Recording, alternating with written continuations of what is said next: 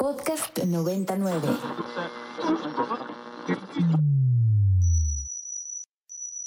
Ingresando código de acceso.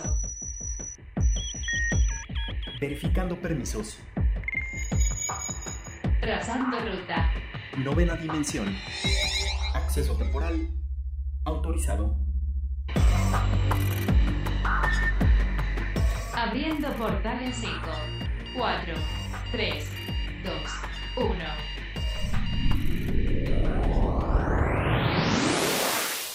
Hola, ¿qué tal? Bienvenidos a la novena dimensión. Yo soy Carpam y me acompaña en cabina. El Alien Edu. Recuerden que nos pueden escribir a nuestras redes sociales que son arroba ibero909fm o también me pueden escribir a mí en mi arroba que es arroba carpam13 y a ti Edu.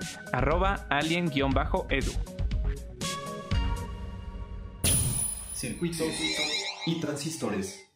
Y una de las aplicaciones de mensajería más utilizadas, WhatsApp, pues bueno, a lo largo de su historia ha tenido diversas actualizaciones donde pues inicialmente teníamos simplemente el servicio de mensajería y poco a poco Edu nos han ido poniendo diferentes herramientas que nos facilitan mucho más la comunicación con personas de nuestro alrededor, ¿no? Como que nos ayuda mucho a, poder compartir, estar en contacto de nuestros cercanos, ya sean familia, amigos, cuestiones laborales, escolares, etcétera, y que pues también a partir de la pandemia pues fuera de lo malo que pues sí nos trajo, también surgieron nuevas cosas muy buenas que hasta actualmente siguen como evolucionando. Y pues WhatsApp tiene nuevas actualizaciones directamente para Windows, que va a hacer que va a aumentar los límites para las llamadas de audio y video y que además también va a mejorar la velocidad de, respuesta para quienes lo están usando directamente en el escritorio, además de muchas otras actualizaciones Edu que les vamos a estar contando el día de hoy. Me alegra este tipo de, de, aplicaciones siguen como en una constante mejoría. Sabemos de muchas que en algún punto fueron importantes y justo como que por esta falta de actualización terminaron siendo reemplazadas. Y creo que WhatsApp y, como muchas otras que también le pertenecen a Meta, a, Facebook básicamente, sí han tratado eh, constantemente de traer como que nuevas propuestas a la mesa. Y sinceramente siento que esta en específica de la videollamada, pues ya se había tardado, ¿no? O sea, yo recuerdo que esto lo anunciaron eh, más o menos a principios de la pandemia y es que justamente ahí se desató pues muchísima necesidad como de poder contactarse de forma a distancia, ¿no? Si de por sí las videollamadas pues ya eran algo común y a veces lo hacíamos con amigos o como para ciertos webinars como escolares, entre otras cosas, creo que era poco común como por ejemplo tomar clases ahí u otras características que al final pues ahora ya son parte de nuestra cotidianeidad, ¿no? Que ya son parte del día a día y que como tú lo dijiste, la pandemia trajo muchas cosas buenas, como por ejemplo, pues acostumbrarnos a que no todo tiene que ser presencial, ¿no? Hay como ciertos eventos y ciertas eh, cuestiones que se pueden hacer en línea y yo creo que sí se notaba como que esa faltante en WhatsApp, ¿no? Muchas veces yo sí quería hablar con mis amigos y pues como que es la aplicación que, que ya todos tenemos de mensajería, que sabes que nadie va a tener que instalar porque todos ya tienen, sin embargo, pues no se podía, ¿no? Tenías que buscar unas alternativas como lo fue en su momento Zoom, Discord. Entonces, yo por lo regular no siento que vaya a utilizarlo mucho, pero sin duda hay gente que estará muy contenta con este añadido. Claro, y sobre todo porque como dices, te facilita muchas cosas. Como es una herramienta que tienen muchísimas personas, es a veces mucho más fácil directamente con una aplicación ya tan, digamos que centrificada, poder tener adaptaciones nuevas, ¿no? Y sobre todo esto de que puedes tener pues conversaciones grupales, pues directamente ya se está convirtiendo en una plataforma no solo de mensajería como era de inicio, sino se convirtió en una red social con todo este sistema que tiene para compartir estados, historias, etcétera.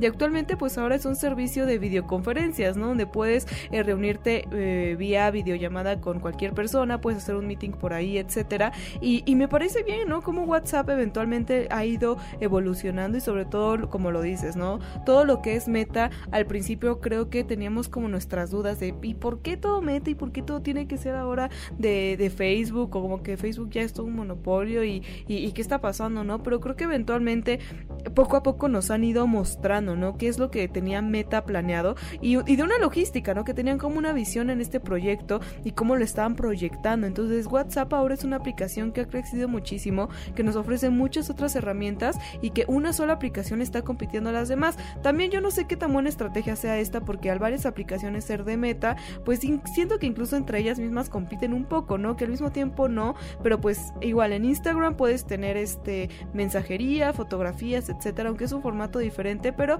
el sistema de mensajería sigue ahí presente.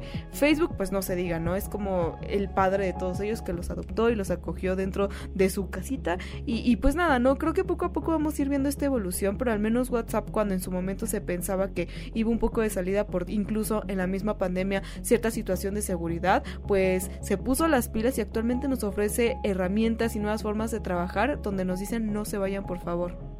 Claro, ¿no? Y creo que independientemente de todo este sistema que ya puedes tener de mensajería con tus seres queridos, con tus amigos, pues WhatsApp también ha tenido como ciertas eh, cuestiones que han cambiado la vida de muchísima gente, como por ejemplo todo este tema que tiene de WhatsApp para empresas. Yo conozco muchísima gente que tiene como su pequeño emprendimiento y que justo eh, utiliza WhatsApp como este mecanismo para poder ejercer sus ventas, ¿no? Se sabe que en ciertos países donde por alguna razón se, se opusieron a, a Meta, o, por cuestiones de seguridad, de información, entre otras cosas, pues mucha gente se quedó sin herramientas que incluso pues no solo formaban parte de su día a día, sino de su dinero, de, digo, perdón, de su trabajo, de su dinero, de sus ingresos. Y pues yo creo que a veces me da un poco de miedo lo mucho que ya dependemos de ciertas aplicaciones, de ciertas tecnologías, porque justo en cualquier momento pues nos las quitan y ahora qué hacemos, ¿no? Entonces todo esto que hablabas tú como de los monopolios, pues como que tiene su lado bueno y su lado malo, ¿no? Evidentemente eh, pues el que todo recaiga únicamente en una empresa o en un poder, pues siempre es peligroso, pero al mismo tiempo pues como que le da la expertise y el conocimiento para poder desarrollar un poquito mejor lo que están haciendo. Así que pues creo que incluso estaría interesante algún día acá traer a algún experto como que nos pueda hablar un poquito más del tema y pues ya sacar otro tipo de conclusiones. Me encanta Edu, creo que es una buena pues partida para iniciar una conversación que pues bueno estén pendientes que próximamente podrán escuchar aquí en la novena dimensión. Y ahora vamos a platicar de una de las redes sociales más importantes que ha tenido un crecimiento muy grande y que incluso se ha metido en otros temas y que pues no sé, yo no sé si ustedes se lo han llegado a preguntar, pero ¿quién diría que TikTok puede también interferir en la geopolítica? Pues para Radar 99 Andrés Velázquez, eh, quien es presidente fundador de Mática, platicó un poco sobre la ciberseguridad respectivamente en lo que es de Twitter. Así que escuchemos qué nos dijo al respecto. Todo empieza eh, en 2020, donde Estados Unidos levanta una alerta hacia dos temas muy particulares. Eh, el hecho de que TikTok estuviera obteniendo información para entregar al gobierno chino y por otro lado eh, la manipulación de contenido dentro de su plataforma. ¿no? Son las dos cosas particulares con las cuales empieza todo esto y que es muy interesante porque, porque empieza a desencadenar una serie de, decisiones y confrontaciones ¿no? entre, entre TikTok y el gobierno norteamericano. Y es de que cuando empezamos a ver esta parte de obtención de información, pues eh, como otras aplicaciones, obtiene ubicación, la información que estás copiando eh, de otra aplicación y que cuando hables el, TikTok, pues lo puede llegar a, leer, información de contactos, seguimiento de navegación, es decir, lo que estuviste viendo desde el navegador del, dispositivo y que todo esto se empezó a, a, ser mucho más crítico cuando Estados Unidos dice, bueno, eh, TikTok, ¿no? Está haciendo un hit, eh, cada vez más norteamericanos, ahorita estamos hablando de 150 millones de usuarios en Estados Unidos que están utilizando la plataforma, este, pero TikTok tiene una empresa padre, un holding, que es conocida eh, por el nombre de ByteDance, que esta empresa ha estado involucrado en algunos temas de monitorear o espiar periodistas y que sabe que ha eh, compartido información con el gobierno chino precisamente porque en China hay una ley que permite que el gobierno voltee con estas empresas chinas y decirle, oye, pues pásame la información que tengas de esto. Entonces todo empieza con, con eso, ¿no? Y, y, el gobierno de Estados Unidos, que fue la administración de Trump, lo que hizo fue, oye, TikTok, eh, eh, pues dile a tu empresa padre que pues, no estoy contento, que si, realmente quieres llegar a hacer eh, negocios acá en, Estados Unidos, pues te tienen que vender a una empresa norteamericana. Entonces, ahí es donde empieza un poquito el, tema.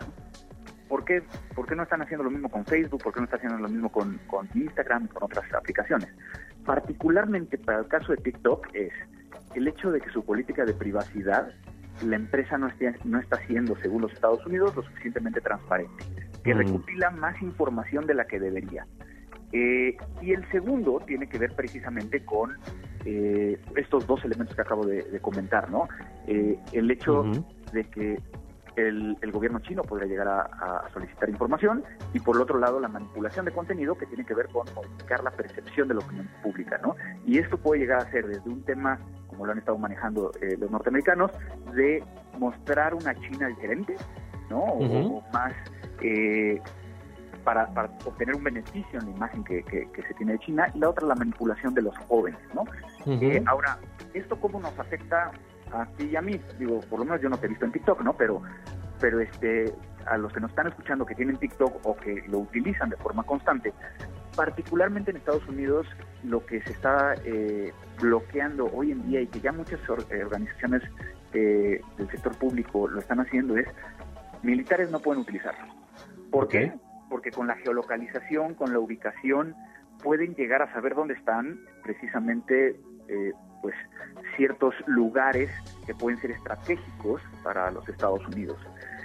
Pero eso puede llegar a pasar también con alguien que a lo mejor trabaje en una empresa que sea interesante eh, para, para el gobierno chino, ¿no? ¿Qué pasa si trabajas en una empresa de farmacéutica y que de repente pues eso puede llegar a significar que saben que tú eres el que está encargado de cierto proyecto. Y entonces ahí es donde empieza este este tema de pues dependiendo de quién seas puede llegar a ser interesante para el gobierno chino. Y pues bueno, de lo positivo que tiene TikTok es que ha dado a conocer a artistas independientes. Y por ello vamos a hacer una pequeña pausa musical para escuchar algo de René, una canción muy popular dentro de TikTok, esto se llama Nunca Tristes.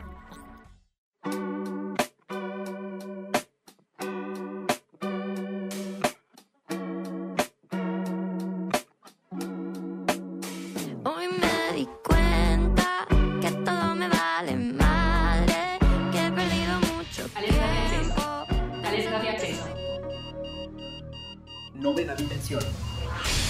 Novena dimensión. Alerta de acceso.